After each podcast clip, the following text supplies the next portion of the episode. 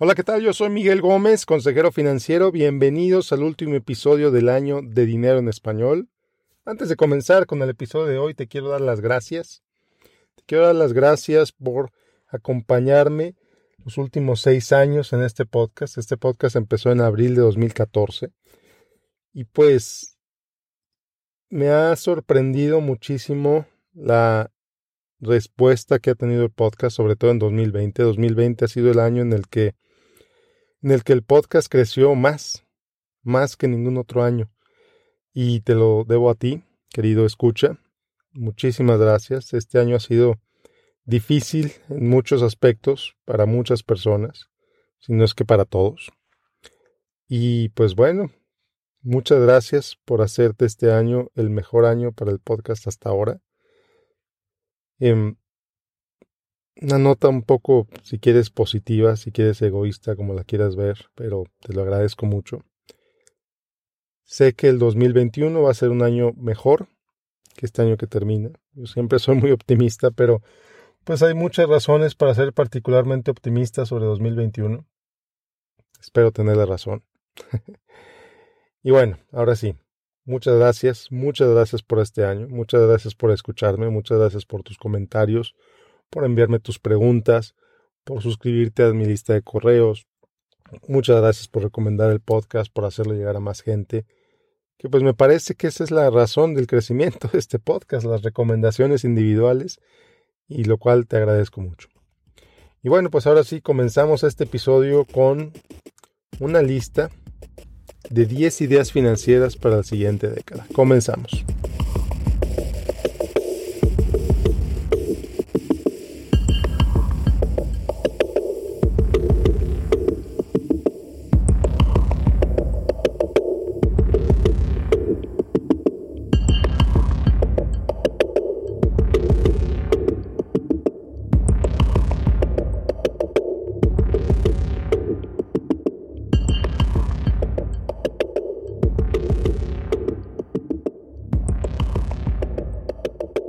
Idea financiera número uno para la próxima década. Entiende la diferencia entre ahorrar e invertir. Ahorrar no tiene riesgo alguno.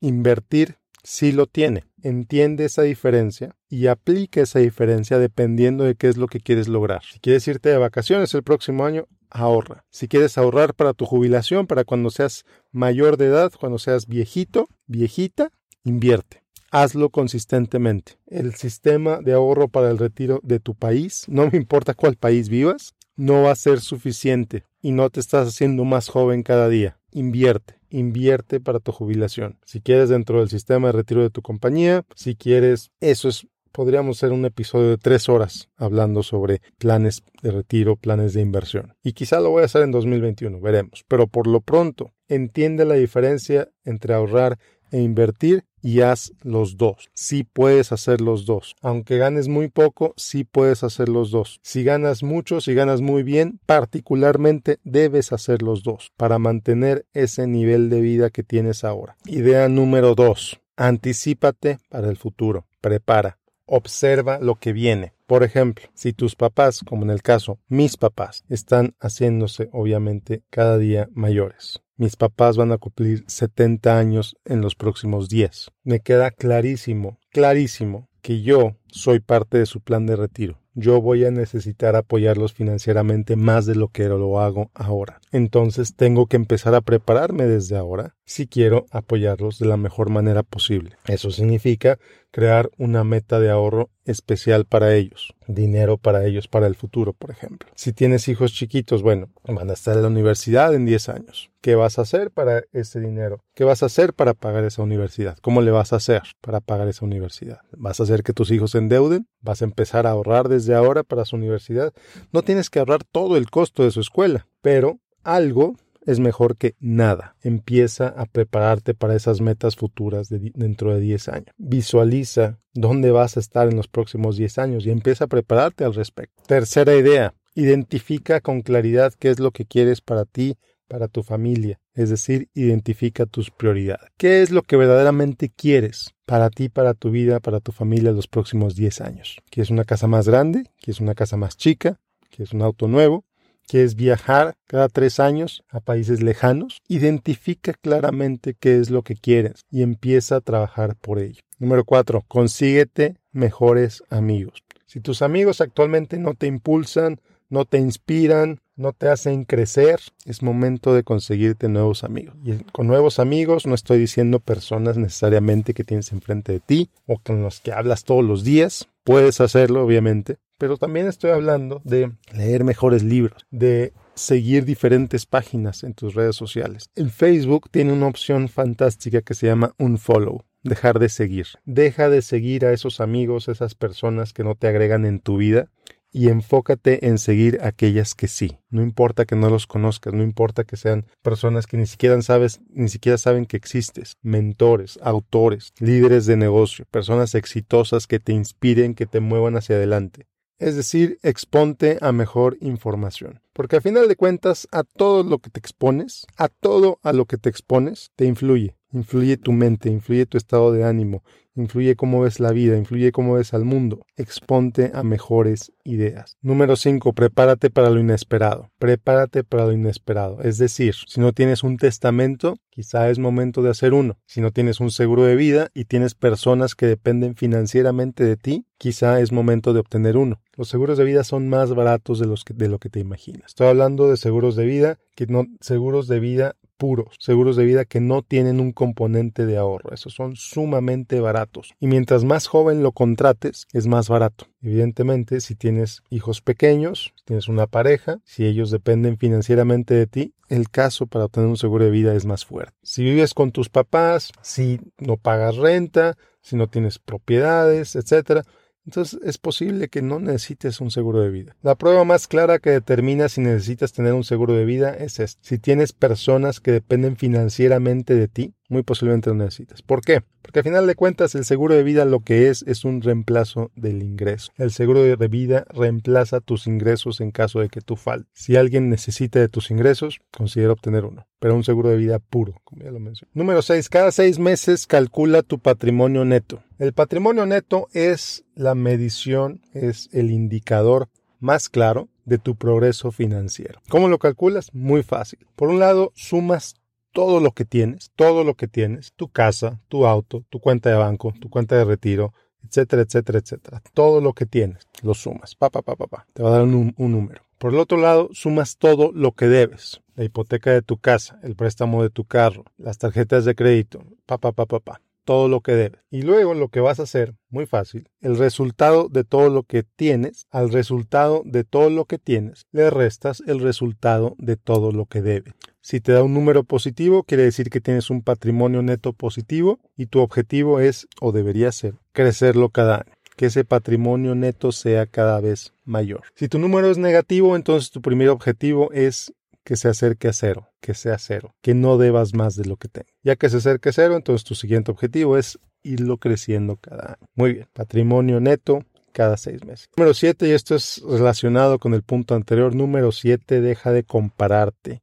deja de compararte con los demás. Deja de compararte con tu compañero del trabajo, con tu compañera del trabajo, deja de compararte con tu jefe, con tu jefa, deja de compararte con los que ves en las reuniones sociales, incluso vía Zoom, que te aseguro, casi te puedo asegurar que cuando te reúnes con alguien vía Zoom, vía Zoom estás viendo cómo se ve su casa, cómo se ven sus muebles, etc. Yo lo sé porque me lo han dicho. Han dicho que hay varias personas que eso hacen. No seas tú uno de ellos, no seas tú una de ellos deja de compararte con los demás. ¿Por qué lo menciono aquí en este podcast?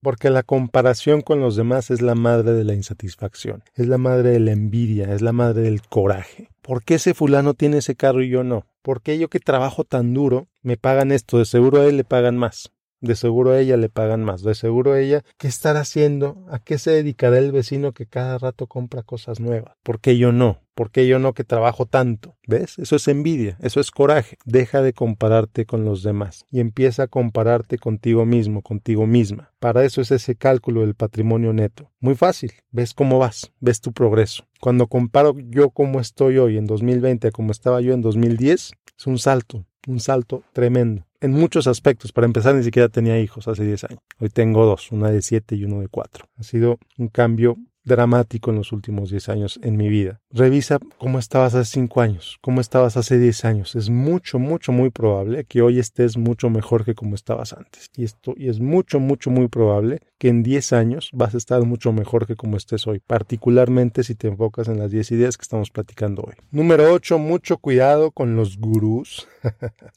los falsos gurús que te ofrecen dinero fácil y rápido. Mucho, mucho cuidado. Usualmente ellos son los que ganan dinero fácil y rápido, particularmente si estamos hablando de cursos de trading y similares. Cursos de trading, señales del mercado y similares. Pérdida de tiempo, pérdida de dinero, mucho, mucho cuidado con aquellos que te dicen que estos bienes raíces están por duplicar su valor y que por ello tienes que comprarlos. Si están por duplicar su valor, ¿por qué no los compran ellos? Entonces, mucho cuidado con todas estas ofertas que salen de la nada mucho cuidado con estas empresas de inversión fantasma, que hay muchas, hay muchas empresas de inversión fantasma no, no registradas ante las autoridades, no reguladas, hay empresas que te ofrecen inversiones en países tan lejanos como Isla del Hombre, por ejemplo. Este es un lugar real, en primer lugar. La Isla del Hombre es un lugar real, The Isle of Man se llama. Está popularizándose mucho entre ciertos segmentos corporativos en personas que venden seguros y productos de inversión registrados en ese país, en esa región del mundo. Y si algo sale mal con ese producto, vas a ir hasta allá a quejarte, vas a ir a, The Isle of Man a quejarte sobre ese producto. Entonces, mucho cuidado. He sabido de empresas que están vendiendo seguros de vida registrados en un país africano. En un país africano mucho, mucho cuidado. Como diría mi mamá, como diría mi mamá, son productos, son empresas que te ofrecen las perlas de la Virgen, que te ofrecen rendimientos altísimos. Otro día uno de los escuchas del podcast me mandó una propuesta de inversión de una empresa eh, ubicada en Puebla que ofrece cerca del 35% de rendimiento anual garantizado. Mucho cuidado con eso. Mucho cuidado con ese tipo de empresas, mucho cuidado con ese tipo de productos, que si suena demasiado bueno para ser cierto, muy posiblemente es falso. Entonces, mucho cuidado, evita esas ofertas de dinero fácil, de dinero sin riesgo, de dinero garantizado. Número 9. Ten la humildad de pedir ayuda. Cuando no entiendas algo, pide ayuda. Cuando alguien te está vendiendo algo que no entiendes qué es eso que te están vendiendo, pide ayuda. Si no sabes si tus estrategias de ahorro, si tus estrategias de inversión son adecuadas, son suficientes, si, si, no sabes si lo que estás ahorrando te va a alcanzar para tu jubilación, pide ayuda, pide ayuda. En Estados Unidos hay muchísimas empresas que se dedican a esto, yo me dedico a esto. Ten cuidado a quién le pides ayuda, por supuesto, ten cuidado que entiendas los intereses de esa persona a la que le estás pidiendo ayuda. Si le vas a pedir ayuda sobre, y esto es bien importante, esto es bien importante. Una cosa es pedir asesoría y otra cosa es pedir que te vendan un producto. ¿no? Tienes que tener bien claro cuál es la diferencia, cuál es el rol de esa persona a la cual estás pidiendo ayuda. Si necesitas ayuda de tus impuestos, pues evidentemente vas a ir con un contador. Si necesitas ayuda sobre tus estado de salud, vas a ir con un médico, vas a ir con un entrenador, vas a ir con alguien que te ayude a mejorar esa situación de salud. Para mejorar tu situación financiera, puedes ir con un consejero financiero, con una asesora financiera que se dedique a dar asesoría, no a vender productos. Y esto es bien importante, que el producto que te vendan sea la asesoría que te den. Ten bien claro cómo es la compensación de esa persona, cómo esa persona gana dinero y en México cada vez hay más, todavía hay muy poquitos, la verdad, todavía hay muy poquitos, pero personas que se dedican a vender asesoría pura, sin el conflicto de interés de vender productos financieros. En Estados Unidos cada vez somos más, afortunadamente cada vez somos más y eso me da mucho gusto. Personas que nos dedicamos a dar asesoría financiera pura, sin vender productos, sin vender seguros, sin vender productos de inversión, sin vender ideas exóticas, simplemente Pagas por tu asesoría, recibes tu asesoría. Punto. Y bueno, pues llegamos a la idea número 10. Llegamos a la idea número 10. Es muy posible que en los próximos 10 años vas a ganar más dinero. Es muy posible que tu capacidad de ahorro, que tu capacidad de inversión va a crecer en los próximos 10 años. Te felicito por ello desde ahora. Ahora, ¿qué vas a hacer con ese dinero? ¿Qué vas a hacer con ese dinero? Es bien importante que tengas bien claro los riesgos que tiene esa inversión que piensas hacer. Es bien importante que entiendas qué puede salir bien y qué puede salir mal antes de hacer esa inversión. Sí que suena maravilloso, que le ha ido fantástico en los últimos cinco años. Bueno, ¿cómo le podría ir mal? ¿Qué podría pasar para que esa inversión le vaya mal? Si te dicen, no, nunca le va a ir mal, aléjate de esa persona, aléjate de esa inversión. Toda inversión toda inversión tiene riesgo. Entonces entiende esos riesgos perfectamente bien antes de darles un solo peso, un solo dólar a esa inversión. Entiende perfectamente qué es lo que todo, todo lo que podría salir mal. Y haz una lista de todo lo que podría salir mal. Y entiéndelo. Y si a pesar de que todo lo que podría salir mal, estás dispuesto, estás dispuesta a poner dinero ahí, adelante. Recuerda que no hay inversión sin riesgo. No existe. No existe inversión sin riesgo. Entonces, entiende esos riesgos antes de invertir. Si los entiendes, si estás satisfecho, si estás satisfecha, adelante. No vas a encontrar inversión sin riesgo. Lo que sí vas a encontrar es una inversión en la que estás satisfecho, estás satisfecha con los riesgos que estás tomando y dices, sí, los tomo. Adelante. Y bueno, pues con esto termina mi lista de 10 ideas financieras para la próxima década. Espero que te sean útiles, espero que las pongas a trabajar, espero de verdad deseo que las utilices en tu vida. Si las utilizas, estoy seguro que tu vida va a cambiar para mejor. Y bueno, otra vez, muchas, muchas gracias por acompañarme este año. Muchas gracias por inscribirte a mi boletín de correo. Muchas gracias por enviarme tus preguntas. Muchas gracias por hacer de este el mejor año para este podcast hasta ahora. Y pues, ya sabes, te deseo todo lo mejor para 2021. Te deseo todo lo mejor para la década que comienza y pues hacia adelante, como siempre digo, hacia adelante. Sígueme en Facebook si aún no lo haces, en facebook.com diagonal Miguel Gómez Consejero y escríbeme por ahí también. Mándame tus dudas, tus preguntas, tus comentarios, tus sugerencias, tus quejas sobre este podcast, mándamelas por ahí. tengas un excelente inicio de 2021 que tengas un excelente cierre de 2020. Nos vemos la próxima en el siguiente episodio de Dinero en Español. Vienen unas entrevistas geniales. Ya están grabadas, vienen las próximas semanas. Vienen unas entrevistas fenomenales. Bueno, ahora sí, me despido. Nos vemos la próxima.